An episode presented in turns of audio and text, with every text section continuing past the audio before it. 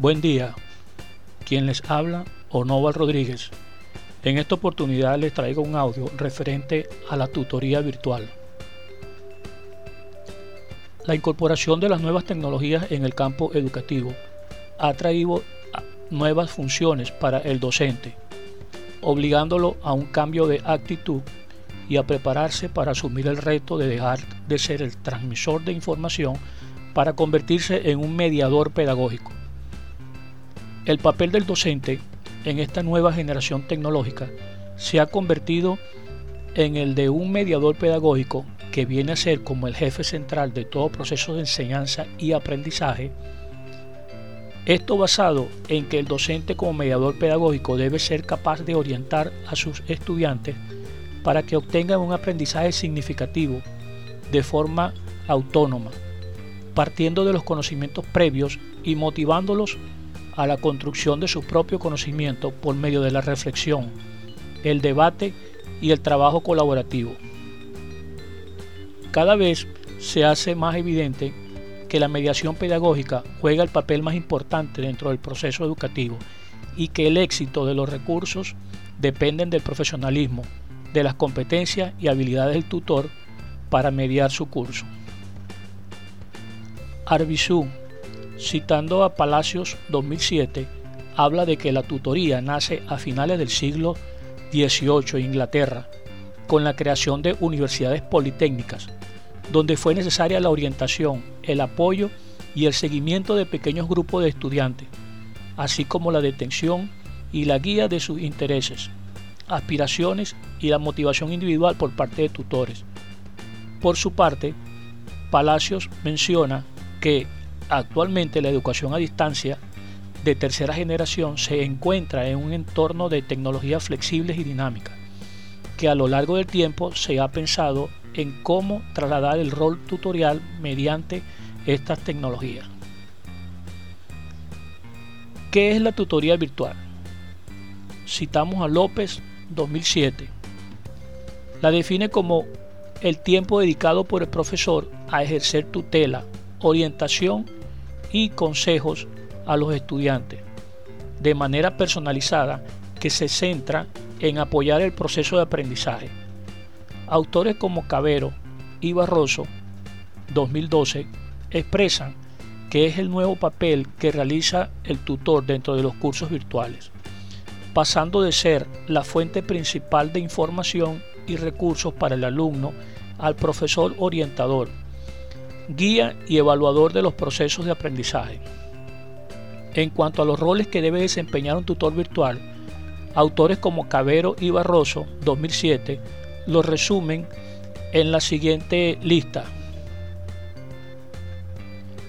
Consultores de formación, facilitadores de aprendizaje diseñadores de situaciones mediadas de aprendizaje, moderadores y tutores virtuales, evaluadores continuos, orientadores, evaluador y seleccionador de tecnología. ¿Qué es la mediación pedagógica? Citamos a Prieto 2013. En una entrevista dada para la revista Comunicar, expresa que la mediación pedagógica es la tarea de promover y acompañar el aprendizaje en cualquier contexto y a cualquier edad de los posibles aprendices. Por otro lado, Palacios, 2007, define mediación pedagógica como el tratamiento de contenido y de las otras formas de expresión de los diferentes temas a fin de hacer posible el acto educativo dentro de una educación concebida como participación, creatividad expresividad y racionalidad. Las funciones del tutor virtual. Cabero y Barroso 2012 definen la función del tutor virtual como la acción orientadora que ejerce uno o más docentes a cada estudiante, con la finalidad de facilitar la comprensión de los contenido, la interpretación de las descripciones procedimentales, el momento y la forma adecuada para la realización de trabajos, ejercicios o autoevaluaciones y en general para la aclaración puntual y personalizada de cualquier tipo de duda. Más adelante, estos autores concluyen en que la función del docente es la de promover y orientar el aprendizaje y para ello debe ser capaz de generar comunicación con los estudiantes y entre los estudiantes, de forma que beneficie el aprendizaje activo y el desarrollo del conocimiento de forma colaborativa. Es por esta razón que ellos exponen una lista de características que el tutor virtual debe poseer. Esto de acuerdo a una investigación realizada por García y otros. Preocupación por innovar. Compromiso para asumir sus funciones. Dedicación a sus estudiantes y a la preparación como tutor virtual. Comprensión con los problemas de sus estudiantes. Habilidades para socializar y para la comunicación sincrónica y asincrónica. Actitud crítica tanto con sus estudiantes como con la institución. Disposición para trabajar en equipo con el resto de tutores. Capacidad para liderar de forma democrática. Por su parte, Cabero y Román 2006 la sintetiza en cuatro funciones. La pedagógica, la social, la de gestión y la técnica. Siguiendo la línea de Cabero, se define para el tutor virtual las siguientes cinco funciones. Técnica. El docente debe asegurar el acceso del estudiante al aula virtual, así como asegurar que los estudiantes conozcan las herramientas a utilizar dentro del entorno. Académica. El autor debe dominar los contenidos, poseer habilidades para realizar actividades, diagnosticar y evaluar formativamente a sus estudiantes. Organizativa. Esta función establece los pasos a seguir para el desarrollo del curso y distribuye los tiempos. Orientadoras. El tutor también debe dar seguimiento y orientación a cada uno de los estudiantes con el fin de garantizar su aprendizaje. Sociales busca minimizar la sensación de aislamiento, pérdida o falta de motivación que pueden producirse cuando el participante interactúa por medio del computador.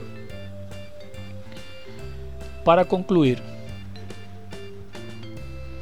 hemos llegado a la siguiente.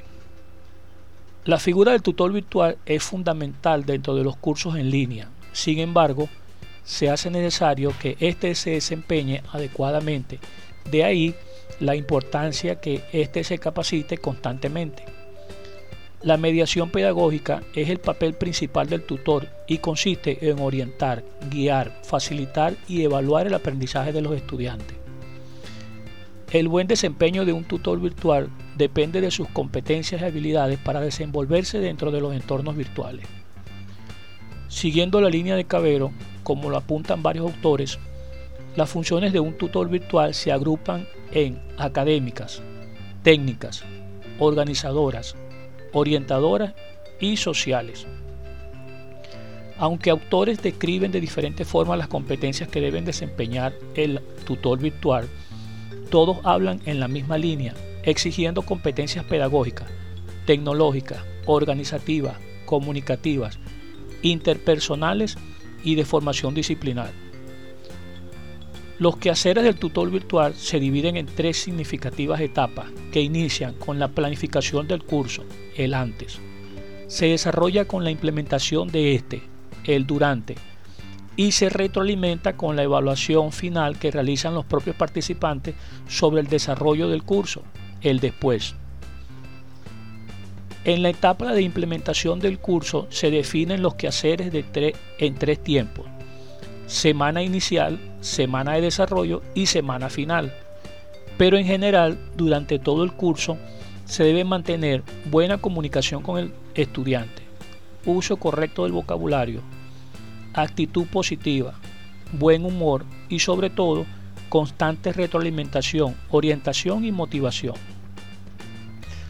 Tras reconocer la importancia que tiene la figura del tutor virtual para la formación de los estudiantes, es importante señalar que esta labor se puede ver limitada por falta de tiempo, exceso de estudiantes por grupo y actitud preponderante por parte de los universitarios.